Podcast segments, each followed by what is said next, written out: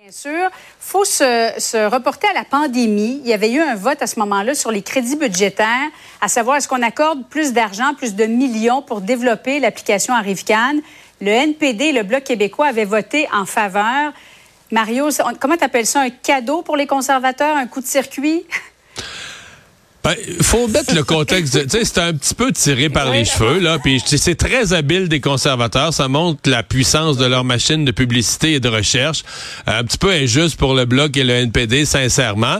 Mais ils sont sur le cas. Je veux dire, le NPD, euh, le, le, NPD et les, les, bloqués sont souvent votés avec les libéraux. Moi, je leur ai reproché, par exemple, dans des dossiers là, de l'abaissement des peines de prison pour des crimes par arme à feu, alors qu'à Montréal, tout le monde se plaignait des problèmes de crimes par arme à feu. Le Bloc était main dans la main avec les libéraux pour baisser les peines. Donc, il y a des affaires comme ça. Mais bon, dans ce cas-ci, on a vraiment trouvé quelque chose. Mais la publicité est d'une efficacité redoutable. Mm. C'est vraiment bien fait, bien pensé. Et, euh, et c'est pas fini. Là. Le bloc va se faire coller. Le bloc a vraiment pas souvent été attaqué dans l'histoire. Des fois, au moment des campagnes électorales. Mais là, tu as un parti, le, les conservateurs, qui ont décidé de miner le bloc, de l'attaquer sur le fond. Alors, le bloc est mieux de se préparer une stratégie de réplique. Là. Emmanuel? Oui, parce que le Bloc peut pas seulement dire que c'est bassement populiste puis que ça manque de nuances. À la défense du Bloc, dans un vote sur les crédits, hey. t'adoptes, je veux dire... Écoute toutes sortes d'affaires. millions de lignes de dépenses, là, tu sais. Fait qu'est-ce que vraiment euh, on peut leur reprocher d'avoir voté contre le 12 millions d'arrive Cannes quand il y avait pour euh, 150 milliards de dépenses dans le truc? Je sais pas.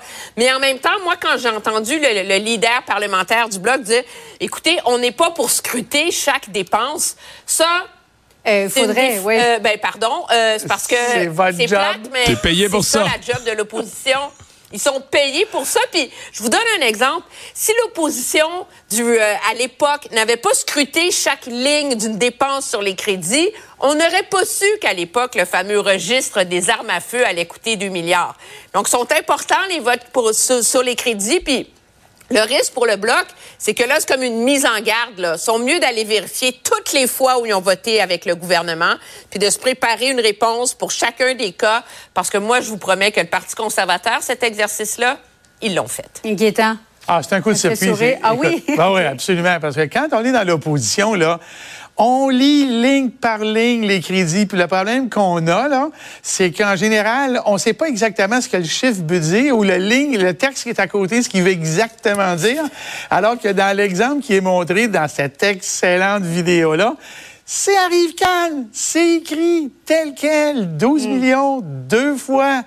Alors, c'est ça leur job. La job, c'est de trouver l'aiguille dans la botte de foin. Parce que quand on est au gouvernement, là, ce qu'on présente à l'opposition dans le budget, c'est une botte de foin. Trouvez-la l'aiguille. Bien là, elle était écrite noir sur blanc. Alors, c'est un coup de circuit. Dans le fond, Mario, est-ce qu'on va réellement savoir ce qui s'est passé avec Arif Khan?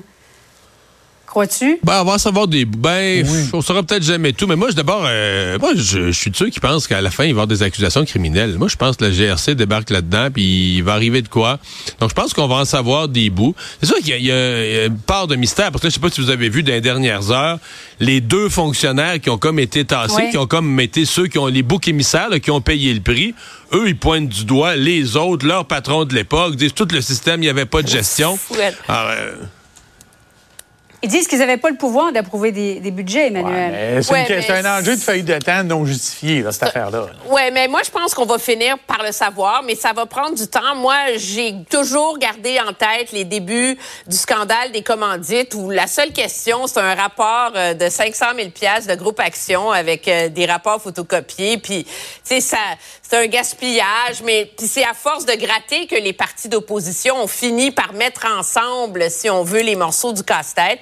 Là, il y a assez d'enquêtes parlementaires, assez d'enquêtes qui sont en place que oui, on va finir par, euh, par avoir un meilleur portrait qui va coller au gouvernement, bien sûr. On le rappelle, on est passé de 80 000 à autour de 60 millions de dollars, parce qu'on ne connaît même pas le montant exact.